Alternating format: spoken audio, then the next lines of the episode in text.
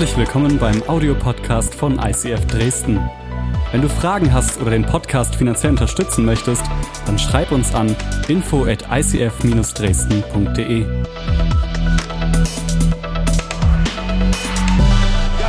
wir steigen direkt ein.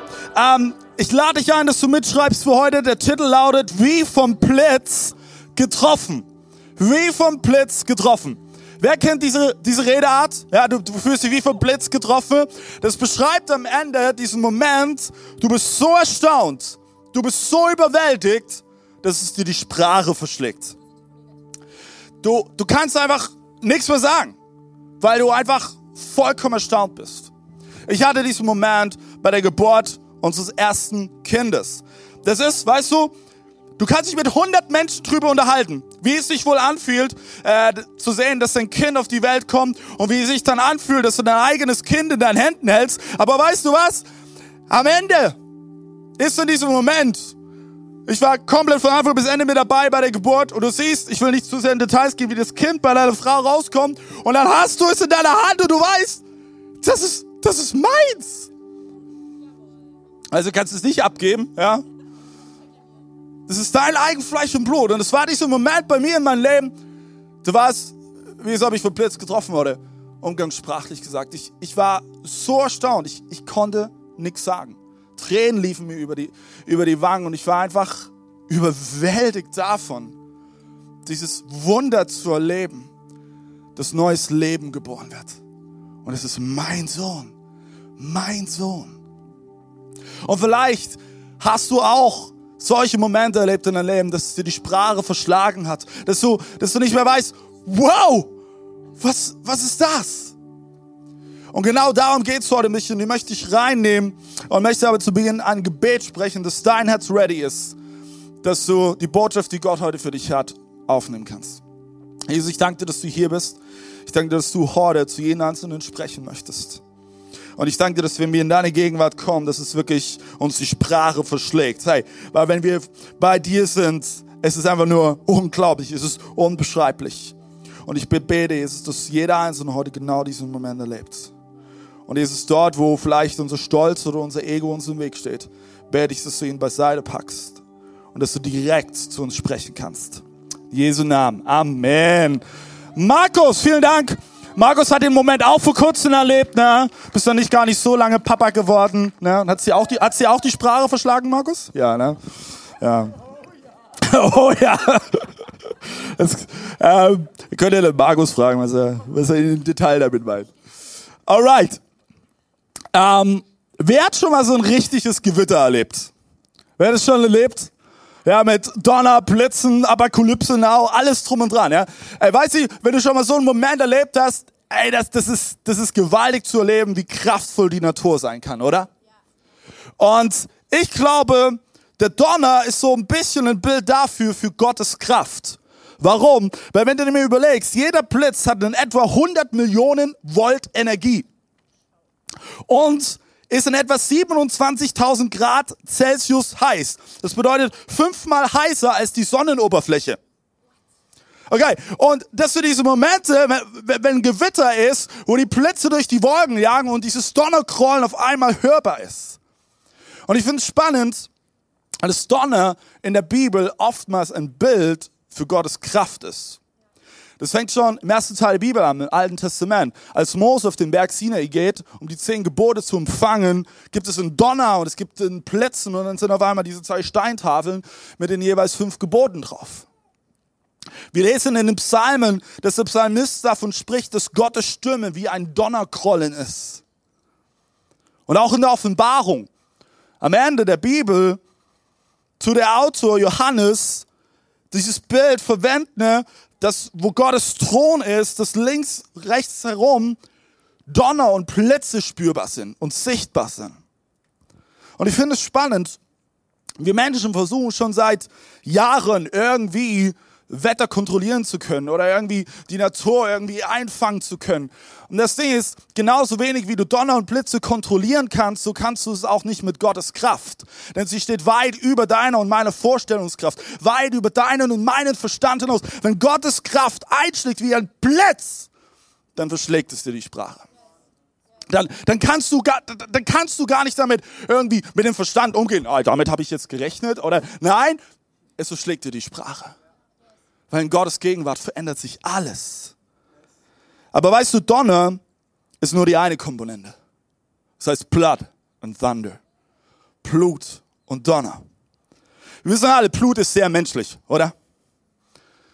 In jedem von uns fließt Blut durch die Adern, durch die Arterien. Als Jesus auf dieser Erde war, war er zu 100% Mensch. Das heißt, wenn er hingefallen ist und die Schürfwunde hatte, hat er genauso geblutet. Hatte wahrscheinlich genauso eine Blutgruppe, nur dass die damals noch nicht wussten, dass es Blutgruppen gibt.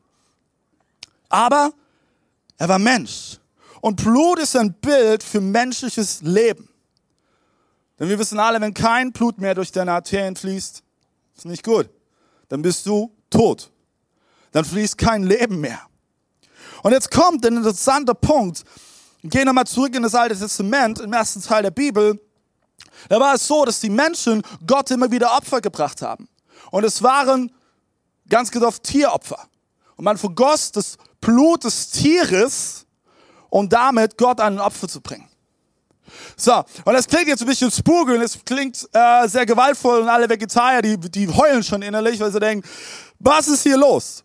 Aber das ist ein unglaublich starkes Bild, denn jetzt, pass auf, jetzt kommt Folgendes. Das gipfelte schließlich in den Opfertod von Jesus Christus am Kreuz und er vergoss sein Blut für dich und mich und es war das letzte Opfer, was notwendig war. Der Mensch musste nicht mehr ein Opfer bringen, denn Jesus hat das letzte Opfer gebracht und er hing da an diesem Kreuz und er sagte, es ist vollbracht, es ist vollbracht, du brauchst kein Opfer mehr bringen, es ist vorbei. Wow. Du und ich müssen kein Opfer mehr bringen. Und so wie Jesus sein Leben für dich und mich hingegeben hat, sollte dein und mein Leben ein lebendiges Opfer sein für Jesus. Ein lebendiges Opfer, was ist jetzt los? Was meinst du damit? Was bedeutet das? Lass uns das kurz ein bisschen anschauen. Ich glaube, was auch immer es am Ende braucht, ist es dieser Moment, wo du innerlich sagst, Jesus, ich stelle mich dir zur Verfügung. Mein Leben soll dir gehören. Lass uns mal lesen in Gottes Wort, Römer Kapitel 12, Vers 1. Weil ihr Gottes reiche Barmherzigkeit erfahren habt. Das ist dieser Moment, wenn du diese erste Begegnung hast mit Jesus und du auf einmal merkst, hey, da ist Freiheit. Da ist Freiheit möglich in Jesus Christus und Gottes Liebe in dein Leben hineinkommt und alles sich verändert. Das ist genau dieser Moment. Wenn du das erlebt hast, dann hör gut zu. Weil ihr Gottes reiche Barmherzigkeit erfahren habt, fordere ich euch auf, liebe Brüder und Schwestern, euch mit eurem ganzen Leben Gott zur Verfügung zu stellen. Seid ein lebendiges Opfer, das Gott dargebracht wird und ihm gefällt. Ihm auf diese Weise zu dienen, Achtung, ist der wahre Gottesdienst und die angemessene Antwort auf seine Liebe. Wow. Wenn du sonntags hierher kommst und du, du singst die Lieder mit und du holst dir deinen Input ab für die Woche, aber dann gehst du raus und äh, ab, ab Montag lebst du wieder komplett anders, hey, dann hast du nicht verstanden, was der wahre Gottesdienst bedeutet. Was, es, was es beinhaltet. Es ist nicht, dass du sonntags hier vorbeikommst und dreimal die Hände klatschst und Halleluja rufst, sondern da ist viel, viel mehr. Da ist viel, viel mehr. Es ist dieser Moment des, des, des wahre Anbetung, wenn du sagst, okay, Gott, mein Leben soll dir gehören. Ich stelle es dir zur Verfügung. Weil ich, weil ich weiß, dass du nur Gutes für mich im Blick hast und im Sinn hast. Ich merke zurzeit immer wieder in Gesprächen mit Menschen in unserer Region, es ist so eine tiefe Sehnsucht da nach einem neuen Aufbruch. Ja, der, der Christ würde sagen, nach einer Erweckung. Ja, dass wieder, dass wieder was losgeht. Und hey, wir haben euch Anfang des Jahres uns zum Vision Sunday mit reingenommen. Unser Herz brennt dafür, die Region Mitteldeutschland zu erreichen. Dass dort Kirchen entstehen, dass diese Menschen in dieser Region Gott erleben. Und dass sie realisieren dürfen, hey, diese Gott ist real und er liebt sie von ganzem Herzen. Weißt du, was es dafür braucht? Blood and Thunder. Es wird nicht ohne Gottes Kraft gehen. Wenn wir es aus eigener Kraft versuchen, werden wir scheitern. Und es wird auch nicht auch nicht gehen ohne dich, dass du bereit bist, ein paar Schweißtropfen zu vergießen und vielleicht bildlich gesprochen ein bisschen Blut zu lassen. Ja? Du darfst keine Angst davor haben, hinzufallen. Hey, wenn, wenn mein Sohn, der Älteste, der Noah, wenn er Schiss hört, hinzufallen, hey, der hätte wahrscheinlich bis jetzt noch nicht laufen gelernt. Ja? Und er macht es bis heute, dass er hinfliegt. Und dann wirklich seine Beine sehen manchmal aus wie so ein, wie so ein blaues Tigerkostüm, so, weil überall blaue Flecke und, aber weißt du was? Er läuft. Und er läuft ohne Furcht. Er tut einen Schritt nach dem anderen setzen. Und ich möchte dich heute ermutigen, fang an zu laufen und lass dich nicht von deiner Angst zurückhalten, dass du fallen könntest. Lass dich nicht davon zurückhalten. Und zu sein bewusst, Gott kann theoretisch alles alleine machen, oder? Weil wir glauben an den allmächtigen Gott. Er, bräuchte dich und mich nicht. Und trotzdem entscheidet er sich, durch dich und mich zu arbeiten. Und das, was es von dir und mir braucht, ist Vertrauen und die Bereitschaft, etwas zu geben, die Bereitschaft, etwas zu opfern. Weil wenn du Nein zu äh, Ja zu etwas sagst, sagst du auch Nein zu etwas anderem. Weißt du, Gott braucht dich nicht. Und ich glaube, einige sind heute Morgen hier. Du musst es hören. Gott braucht dich nicht, aber er will dich. Er will dich, weil, du, weil er dich von ganzem Herzen liebt. Und weil er für dich ist. Und deswegen entscheidet er sich, dich mit einzubeziehen in seinen großartigen Plan. Du bist Teil eines Masterplans von unserem Schöpfer, Gott selbst, der weit über deine Vorstellungen hinausgeht, aber du bist ein Teil davon. Und wie gewaltig ist das, wenn du dir das bewusst machst? Dass Gott dich trotzdem in diesen Plan mit reinnimmt, trotz deiner Unzulänglichkeiten, trotz deiner Schwächen, trotz deiner Fehler, trotz deiner Stärken. Du bist, du bist dabei, weil Gott sich für dich entscheidet. Weißt du, wir Christen sagen ganz, ganz schnell, ja, nur Gott kann das tun. Und ich habe das Gefühl, das ist so diese, diese christliche Ausrede an dieser Stelle, wenn es ernst wird und wenn es bedeutet, dass du einen Schritt gehen musst. Ja, natürlich kann Gott es tun, aber er wartet auch auf dein Go, dass er das Wunder und den Durchbruch durch dich tun kann. Er wartet darauf. Und ich glaube, es braucht diesen Moment, wo du bereit bist, deine Ärmel hochzukrempeln und zu sagen, okay Gott, wo soll ich anpacken? Wo brauchst du mich? Wo, wo soll ich mitmachen? Weißt du, nur, wenn du nur in deinem Zimmer sitzt und für Aufbruch betest, aber nicht bereit bist, alles auch dafür zu geben, dann ist es nicht wirklich ehrlich. Dann bist du in dem Moment vor allem nicht ehrlich gegenüber dir selbst. Denn es hat alles andere mit Integrität zu tun. Also was bist du bereit zu geben? Was bist du bereit zu opfern? möchte ich mit reinnehmen in eine Geschichte aus der Bibel, die von einer Frau erzählt, die bereit war, alles zu geben. Und die bis heute ein Vorbild ist dafür, für die Bereitschaft, Dinge hinter sich zu lassen und zu opfern.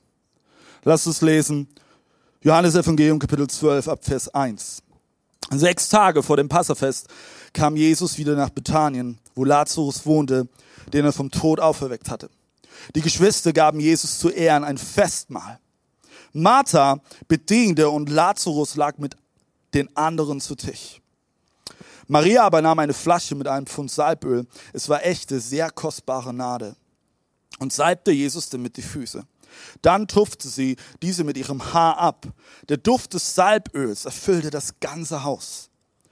Da sagte einer von den Jüngern ärgerlich, es war Judas, der Jesus später verriet. Warum hat man dieses Salböl nicht verkauft man hätte 300 Denare dafür bekommen und das Geld den Armen geben können. Lass uns hier kurz Pause drücken, okay? Judas sagt, hey, ganz ehrlich, Maria, das Disciple, das ist so viel wert, das Geld hättest du auch für andere Dinge investieren können, anstatt es Jesus über die Füße zu kippen. Und weißt du, vielleicht bist du in unserer Church und du fragst dich immer wieder, oh, ICF, ja, und warum müsst denn ihr so viel Geld ausgeben für Technik und warum seid ihr im Kino und warum gebt ihr so viel Geld aus für Location? Weißt du, all das dient einem Zweck, damit Menschen eine Begegnung mit Gott haben. Und es ist keine Fehlinvestition. Und vielleicht sagst du, ja, das Geld könnte man auch für andere verwenden. Okay, come on, dann dann mach doch mit, dann tu doch mit, komm und zeig Bereitschaft und sag, yes, ich möchte mit anpacken und möchte etwas bewegen. Und jetzt ist spannend, was war eigentlich die Herzenshaltung von Judas? Lasst uns jetzt weiterlesen, jetzt wird's richtig crazy. Judas sagte das etwa nicht, weil es sich um die Armen so sorgte, sondern weil er ein Dieb war. Er verwaltete die gemeinsame Kasse und bediente sich daraus. Lass sie in Ruhe, sagte Jesus. Sie hat das als Vorbereitung für mein Begräbnis getan. Es wird immer Arme geben, um die ihr euch kümmern könnt. Aber mich habt ihr nicht mehr lange bei euch. Wie reagiert Jesus hier in diesem Moment? Er weist Judas zurecht. Hey Judas, wenn dir so viel an den Arm legt, hey, warum unternimmst du nichts dagegen? Das Learning daraus, das weiß ich, es ist, es fällt so viel einfacher zu kritisieren, als selbst derjenige zu sein, anzupacken und etwas zu bewegen. Und es ist gerade wir Deutsche, wir lieben das, oder? Und wir nehmen uns das so oft heraus, so einfach zu kritisieren, ja? Aber warum? Und es ist wirklich mein Gebet, fangen wir nicht an, was anzupacken, etwas dagegen zu unternehmen. Weißt du, diejenigen, die ihre Träume aufgegeben haben, werden immer die kritisieren, die ihren Träumen noch nachjagen. Und wenn du einen Traum in dein Herzen trägst, wenn du eine göttliche Vision in dein Herzen trägst, lauf weiter. Lauf weiter. Gib nicht auf. Bleib dran. Jage diesen Traum, diese göttlichen Vision nach. Diese Bibelstelle, die wir gerade eben gelesen haben, da steckt so viel drin. Und das erste Detail, auf was ich deine Aufmerksamkeit lenken will, ist, dass wir lesen, äh, das ist der Ort, wo Lazarus von den Toten auferweckt wurde.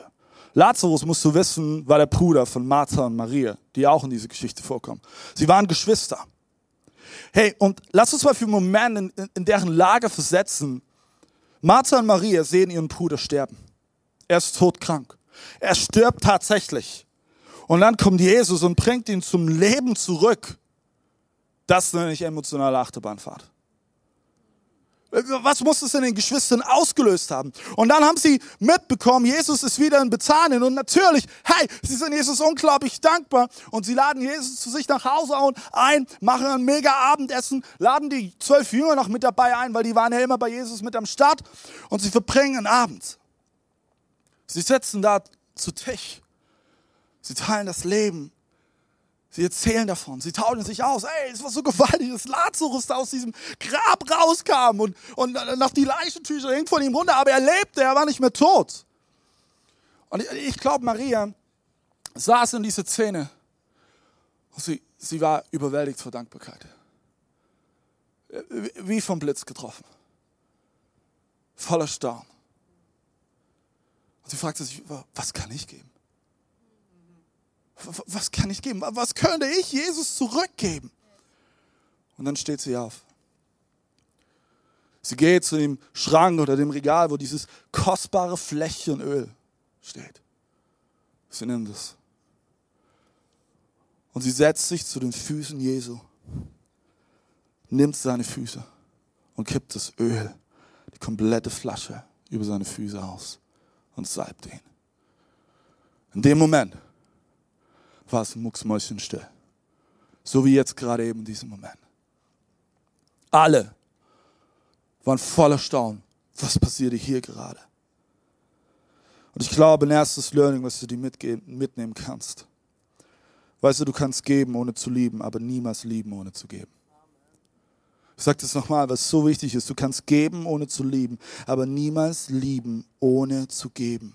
Weißt du, Gott liebte die Welt so sehr, dass er seinen einzigen Sohn, Jesus Christus, bereit war zu geben für dich und mich. Er liebte die Welt nicht so sehr, dass er einfach nur eine Grußkarte kommen ließ, hey, liebe Menschen, ich denke an euch. Nein, er, er wusste, es, es braucht mehr, es braucht mehr, weil er voller Liebe ist.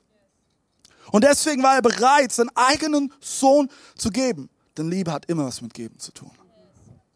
Du kannst nicht ein Herz voller Liebe haben, ohne auch eine großzügige Herzenshaltung zu haben. Es funktioniert nicht. Ansonsten ist deine Liebe nicht ehrlich. Sie ist, sie ist nicht ehrlich. Ich möchte dir drei Punkte heute mitgeben. Ich glaube, dir die helfen können, bereit zu sein, etwas zu opfern und auch etwas zu geben. Der erste Punkt aus der Geschichte von Maria, die Jesus, Jesu Füße salbte, ist, sie gab, wozu sie in der Lage war. Also ich finde es so spannend. Maria gab nicht nur so ein paar Tropfen. Ja, so zwei, drei Tropfen, ah, es langt jetzt Jesus, ne? Ich brauche das noch ein bisschen. Nein, sie leerte die komplette Flasche aus. Sie, die komplette Flasche. Und Judas, und äh, dafür sind wir dankbar, dass er in dieser Geschichte ist, weil er meinte, okay, das Ölflächen hat einen Wert von etwa 300 Denare. Du musst wissen, 300 Denare war damals in etwa ein Jahreseinkommen. Okay? Heutzutage, je nachdem, was du studiert hast oder gelernt hast, liegt ein durchschnittliches Jahreseinkommen irgendwo zwischen 30 und 35.000 Euro. Okay, das heißt, das, was Maria bereit war in diesem Moment zu geben, war einfach 30.000 Euro. Und, und sie gab es. Aber weißt du was? Jetzt kommt der springende Punkt. Für, für Maria war es keine Verschwendung. Für Maria war es keine Verschwendung, weil sie wusste, worin sie es investiert. Und sie war bereit, alles zu geben. Markus 14, Vers 8 lesen wir, sie hat getan, was sie konnte und meinem Körper im Voraus zum Begräbnis gesalbt. Ich möchte dir heute eine Frage stellen. Was ist der Teil, den du mit beitragen kannst? Was kannst du geben? Wo ist vielleicht der Moment in deinem Leben, wo es ein Opfer braucht? Dinge loszulassen. Wir haben immer wieder solche Momente in unserem Leben als Jeche nicht zusammengekommen sind, dann, hey, weißt du was, da konnte ich nicht mehr alle Dinge machen wie, wie davor. Man musste miteinander reden. Weil man auf einmal gegenseitig eine Verantwortung hatte. Und dann war man verheiratet. Huch, das ist immer ein ganz anderes Level. Und the highest level ist dann, wenn Kinder in deine Familie hineingeboren werden. Halleluja! Auf einmal, entweder bist du der beste Planer oder du wirst untergehen. Weil, weil es ist eben Verantwortung. Also wer, wer herausgefordert ist damit, Grit, äh, du können einfach zu Grit gehen. Sie wird euch das beibringen, sie wird euch das zeigen. Sie ist the Master of Disaster. Nächste Woche steht Grits Telefon nicht mehr still. Alle rufen an Grit. Grit, was soll ich tun? Und, und Grit antwortet, frag Google. weißt du, in diese ganze Story, es geht nicht darum, dass du dein ganzes Jahreseinkommen jetzt auf einmal gibst. Ich meine, wenn Gott zu dir redet, tu es. Wir sagen nicht nein, okay? Wir sagen nicht nein. Aber es geht darum, dass du dein Herz prüfst. Woran hängt denn dein Herz? Wo, wovon ist dein Herz abhängig? Von, von deinem Geld, von den materiellen Dingen oder, oder von Jesus? Ist es von Jesus abhängig? Oder von irgendetwas anderem? Okay, seid ihr noch im Ball? Ja. Gut. Zweiter Punkt, den ich Sie mitgeben möchte. Sie gab, solange sie konnte. Maria gab, solange sie konnte. Und jetzt ist wichtig, das bezieht sich nicht unbedingt auf die Dauer des Gebens, sondern auf das Timing. Und jetzt ist super spannend. Wir gehen nochmal an den Anfang des Textes, den wir gelesen haben. Da lesen wir, es war sechs Tage vor dem Passafest. Am Passafest starb Jesus. Er wurde verraten von Judas, der Kerl, der sich gerade eben noch darüber beschwerte, dass Maria dieses kostbare Öl hergab. Und er starb an diesem Tag. Maria sagte nicht in diesem Moment, ach, weißt du, irgendwann werde ich Jesus mal die Füße salben. Maria sagte nicht im Inneren, ach, was könnte ich denn Jesus geben? Muss ich mal jetzt drüber nachdenken. Weißt du, und das ist so ein Moment in unserer Gesellschaft, der uns, glaube ich, manchmal auf die Füße fällt. Hey, irgendwann, wenn ich reich bin, dann fange ich an, den zehnten Teil ins Haus Gottes zu geben. Wow. Hey, irgendwann, wenn ich dann diese Beförderung habe, dann kann ich wirklich großzügig sein. Irgendwann werde ich anfangen, auch zehn Prozent Trinkgeld zu geben. Irgendwann, irgendwann, irgendwann, irgendwann, irgendwann. Und irgendwann ist der Moment eben vorbei. Du kannst so lange mit einem Irgendwann verbringen, dass du den Moment verpasst, wo Gott gerade eben eine Tür geöffnet hast, hat und wo vielleicht Gott durch deine Großzügigkeit ein Menschenherz erreichen möchte. Irgendwann, irgendwann, irgendwann. Was wir wollen immer alles Sicherheiten haben. Ah, irgendwann mache ich das schon, aber davor Gott muss ich erstmal alles checken, ob auch alles safe ist und dass ich ja nicht hinfalle und dass ich mich ja nicht zum Apple mache. Irgendwann. Weißt du, was passiert wäre, wenn Maria diese Einstellung gehabt hätte? dann hätte sie diesen Moment verpasst, Jesus vor seinem Begräbnis zu salben. Das war übrigens die einzige Salbung von Jesus in der ganzen Bibel. Das Timing ist entscheidend. Das Timing.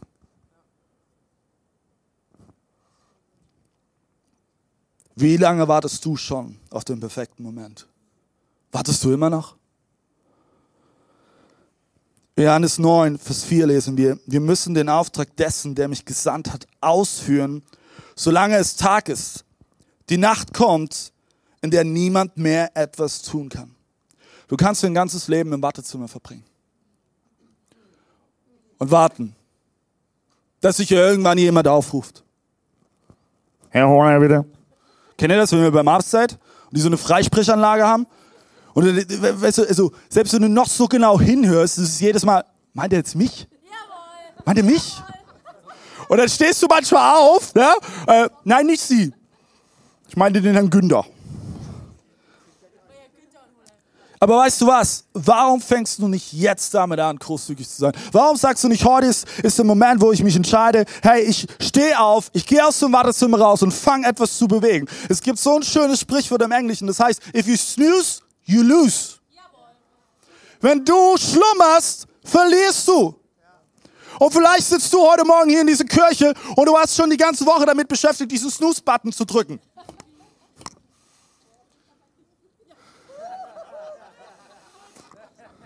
Weil es uns allen so geht, Grit.